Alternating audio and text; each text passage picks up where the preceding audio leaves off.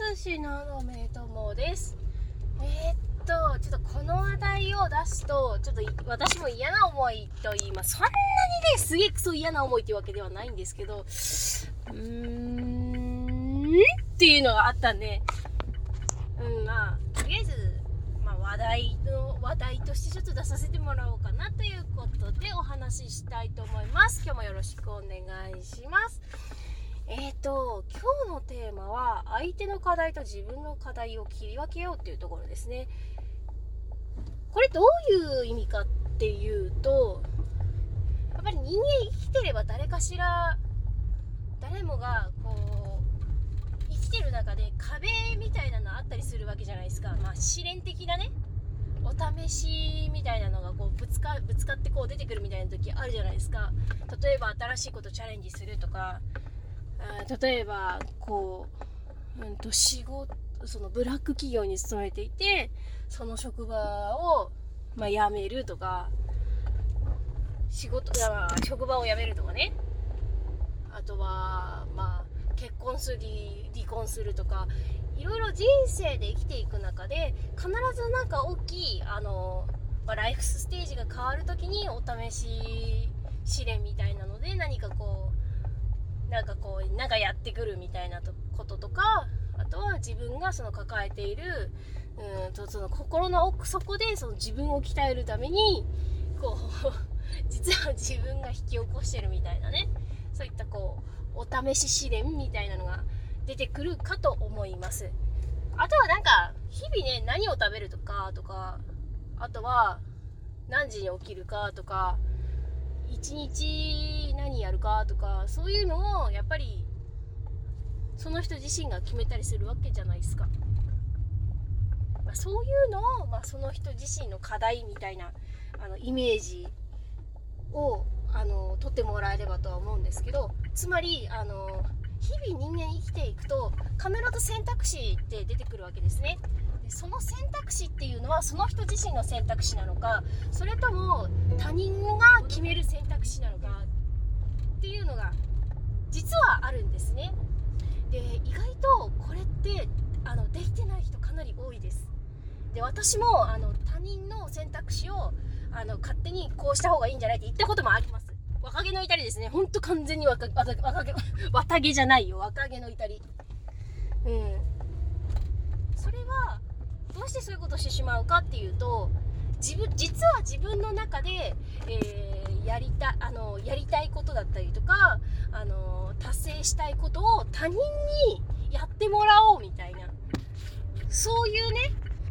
まあ、一種の逃げじゃないあ逃げ逃げっちゃ逃げか。なんかそういう一種のか身身代わりみたいなね。他人を使って自分のの抑圧まあ、心理的用語で抑圧っつうのかな？そういうの。なんか自分のその抑圧っていうのは心のモヤモヤのことを指すんですけど分かりやすく言うと。なんかそういうことを自分でするんじゃなくて他人にしてもらおうとするから自分その他人の選択肢を奪ってしまうなんていうことをやってしまうっていうこと。あのまだねそういうのをねやっちゃう人結構多い。でかっていうと私たちのお母さんたちがそうだったから。そうなんですよ。こうこうしなさいああしなさい。これが正しいんだ。これが間違いなんだっていう風にこう特に日本なんかはそういうのをもう定型文みたいにもうコピペですよ。コピペ。定型文でコピペ。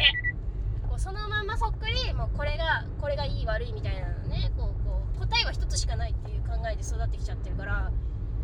で本人はあの不安感が強い民族なのでどうしても右向け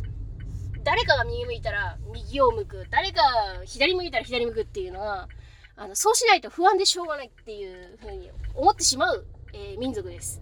だからあの私たちのお父さんお母さん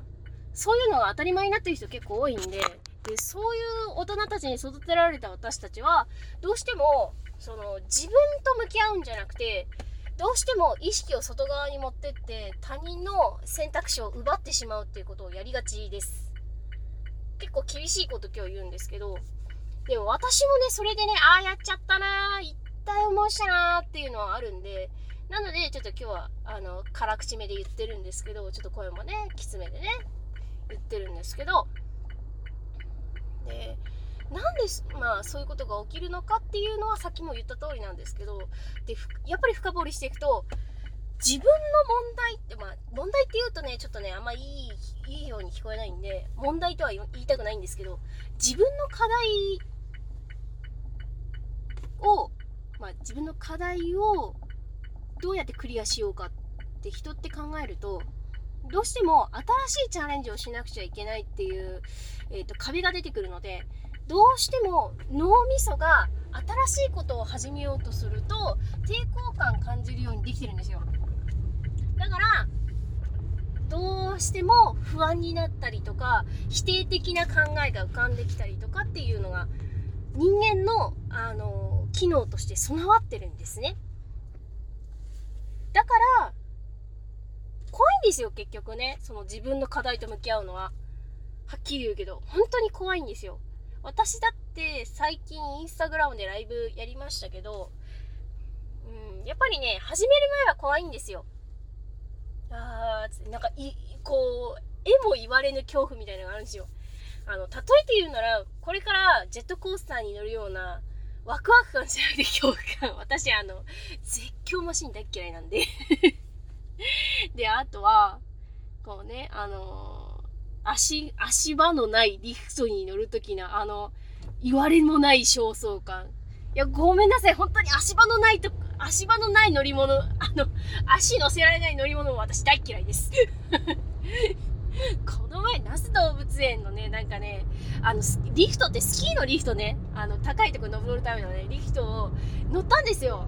あの、なんか、やっぱり、えっ、ー、と、那須動物王国って山のところにあるんで、あの、上と下で分かれてるんですね、敷地が、敷地内が。これで、なんかあの、元のその出口のエンタランスに戻るためにリフト乗ったんですけど、いやー、足場のないところ怖い怖い怖い。無になってたらだあの旦那が笑ってましたはい話を戻すんですけど、まあ、そんな感じで新しいことを始めると人は恐怖を感じますだから自分その意外とその自分のね課題に気づいてない人に多い行動なんですけどだから他人の人にやってもらって私のモヤモヤ解消してちょうだいって言って口出しするっていうね言われた方は大迷惑ですよ そうなんですよ。結構ね。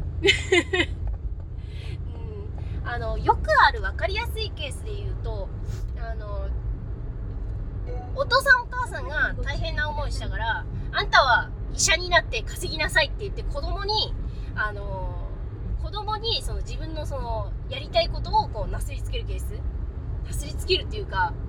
もう自分の願望をなすりつけるケース。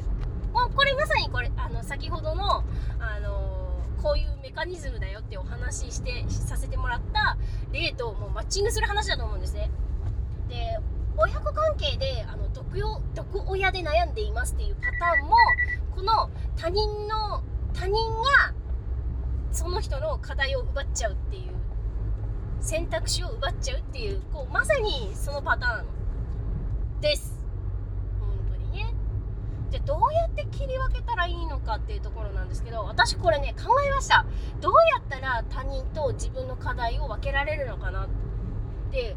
えーと、もしこの行動この選択肢行動というよりもこの選択肢を、あの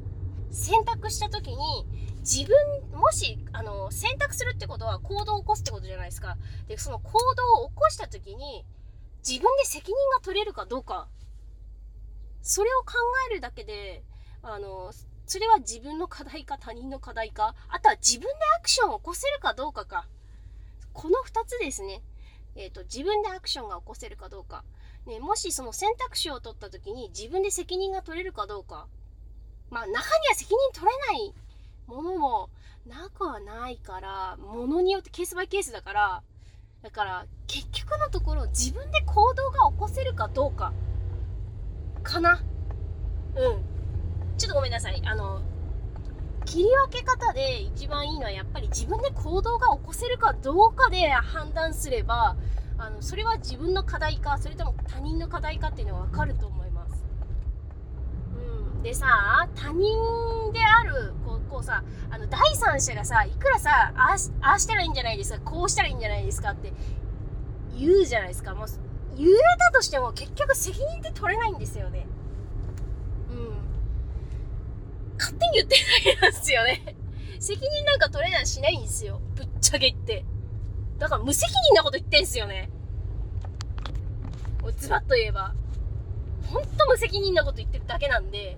それだったら、その他人、他人に対するその選択肢にああだこうだって口挟むんだったら、まず自分、自分自身が何を求めてるのかとか、どういったものが嫌いなのかっていうのをすげえ、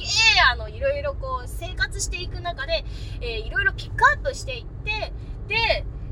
最終的に自分の課題は何かっていうのを見つけて、その課題をクリアしていって、その、